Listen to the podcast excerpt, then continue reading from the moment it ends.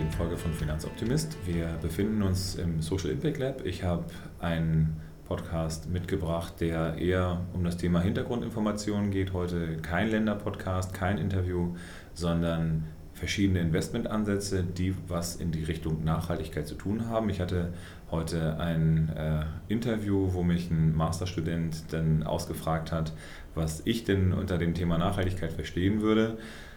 Deswegen vielleicht jetzt auch dieser Inhalt heute.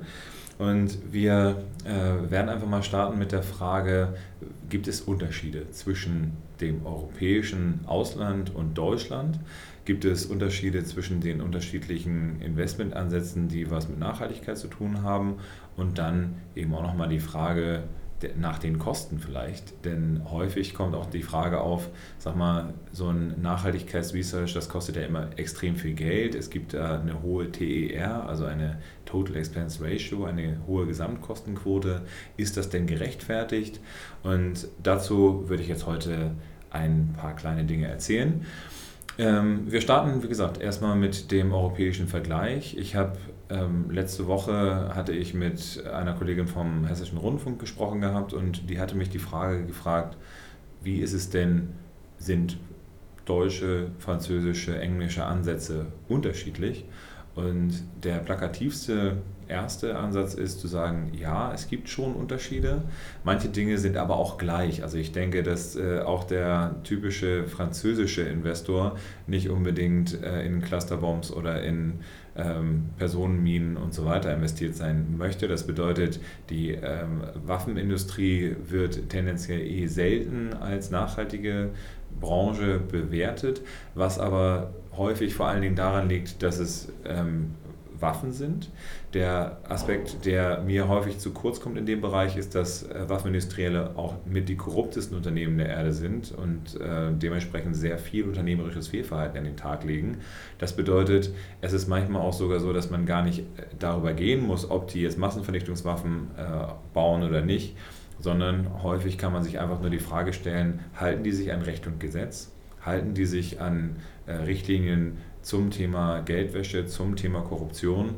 Und alleine deswegen wird, werden viele der großen Waffenindustriellen einfach schon aus dem Portfolio rausfallen. Davon mal abgesehen gibt es aber auch gewisse kleine Unterschiede. Der äh, eine sehr plastische Unterschied ist dann immer das Thema Energie, ja, der, wo zum Beispiel die Franzosen das Thema Atomkraft als CO2 ähm, weniger stark emittierende äh, Energiequelle promoten, während wir in Deutschland seit der Anti-Atomkraftbewegung da eine sehr starke Apathie gegen haben. Und sowas gibt es halt nicht nur in dem Bereich, sondern auch in vielen anderen Bereichen. Und wenn wir dann schon den Sprung rüber machen in das Thema Nachhaltigkeit, dann ist in Deutschland der Ansatz sehr stark verbreitet, Ausschlüsse zu machen. Das bedeutet, wir möchten gerne Waffenindustrie ausschließen. Wir möchten gerne dann Massenvernichtungswaffen ausschließen. Wir möchten gerne Tierversuche ausschließen und so weiter und so fort. Dabei stellt sich im ersten Anlauf auch die Frage, bis wohin geht das Ganze denn? Ist es denn in der ersten Instanz schon ausreichend? Also reicht es aus, dass das Unternehmen selber keine Waffen baut? Oder ist es so, dass vielleicht ein Softwarehersteller, der auch für einen großen Rüstungskonzern arbeitet, auch als Unterstützer von Waffenindustrie gilt? Und was ist denn die Bagatellgrenze? Häufig wird gesagt, ja, wir schließen Waffen aus, aber Unternehmen, die zum Beispiel ähm, nur bis zu 5% äh, Rüstungsumsatz ähm, machen, können bei uns trotzdem mit reinkommen. Also wer dazu mehr Infos haben möchte, der soll sich gerne den Beitrag von dem Herrn Böhmermann von 1. November 2018 mal anschauen. Der heißt Spar Wars. Ne, also einfach mal reinschauen, da gibt es sehr schöne äh, Beispiele dafür, welche Großkonzerne in Deutschland nicht unbedingt dann äh, so ganz hart sind mit ihren Kriterien. Ähm, das heißt, diese Ausschlüsse sind äh, von daher schon eine Sache, die sehr stark ausdefinierbar sind und auch auszudefinieren sind, weil nur dann, wenn ich harte Kriterien habe, kann ich auch entsprechend mich daran halten. Wenn man jetzt aber sich die Frage stellt, reicht ein ähm, Produkt aus, was nur ausschließt, dann ähm, kann man sich auch die Frage stellen, vielleicht macht es die Welt ja gar nicht besser, wenn ich nur die Guten unterstütze und die anderen, die vielleicht eher auch in Unternehmensbereichen unterwegs sind, die nicht so gut sind, ihre Sachen machen lasse. Ne? Möchte ich nicht viel lieber die unterstützen, die in der kontroversen Branche die besseren sind und denen helfen, noch mehr Impact zu erzeugen? Und jetzt kommen wir zu den nächsten äh, verschiedenen Nachhaltigkeitsansätzen, weil wenn jetzt also große Finanzhäuser, also Investmentfondsanbieter, die Möglichkeit nutzen und in Unternehmen reingehen, die in einer Branche sind, die besonders energieaufwendig ist, dann kann man dort den CO2-Fußabdruck äh, der Erde deutlich stärker steigern, als wenn ich bei einem Unternehmen bin, was sowieso schon sehr effizient arbeitet. Wenn ich schon bei einem CO2-neutralen Unternehmen unterwegs bin, kann ich dessen CO2-Fußabdruck nur schwer nach unten reduzieren. Und so ist es so, dass man die Ausschlüsse kombinieren sollte, äh, vielleicht um hinzubekommen, dass man einen Impact erzeugt, also eine Wirkung erzeugt, die die Welt wirklich besser macht. Ähm, diesen Ansatz verfolgen die seriösen äh, Nachhaltigkeitsanbieter auf jeden Fall. Das heißt, die versuchen auch bei jedem Unternehmen nochmal eine Schippe draufzulegen, weil 100% nachhaltig, wer, wer definiert, was hundertprozentig nachhaltig ist? Gibt es nicht immer eine bessere Möglichkeit, um nochmal eine Schippe oben draufzulegen? Und äh, da kommen wir jetzt zu einem anderen Aspekt, nämlich dem passiven Investment. Häufig fragen mich äh, meine Kunden mittlerweile, weil sie Geld sparen wollen, sag mal, gibt, gibt es nicht die Möglichkeit, ein ETF zu machen, also ein passives Investment, was dann nachhaltig ist?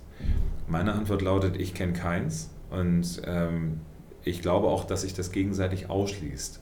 Ein passives Investment, also ein Investment, was auf einem Algorithmus basiert, das äh, darauf ausgelegt ist, möglichst billig zu sein das hat mit Absicht eben nicht viel Research. Das will ja gar keinen Einfluss nehmen. Und wenn ich auf der anderen Seite sage, eigentlich kann ein nachhaltiges Investment nur dann einen Einfluss haben, wenn es auch versucht, eine Verbesserung herzustellen, dann schließt sich das von der Systematik her schon aus. Und äh, dementsprechend, je, je, dunkelgrüner ein Investment sein will, desto mehr Research muss es machen. Und wir haben vorhin, ich habe einen, äh, wie gesagt, einen Masterstudenten dann von hier gehabt, der mir die Frage gestellt hat, sag mal, wie viel Renditeverlust mache ich denn?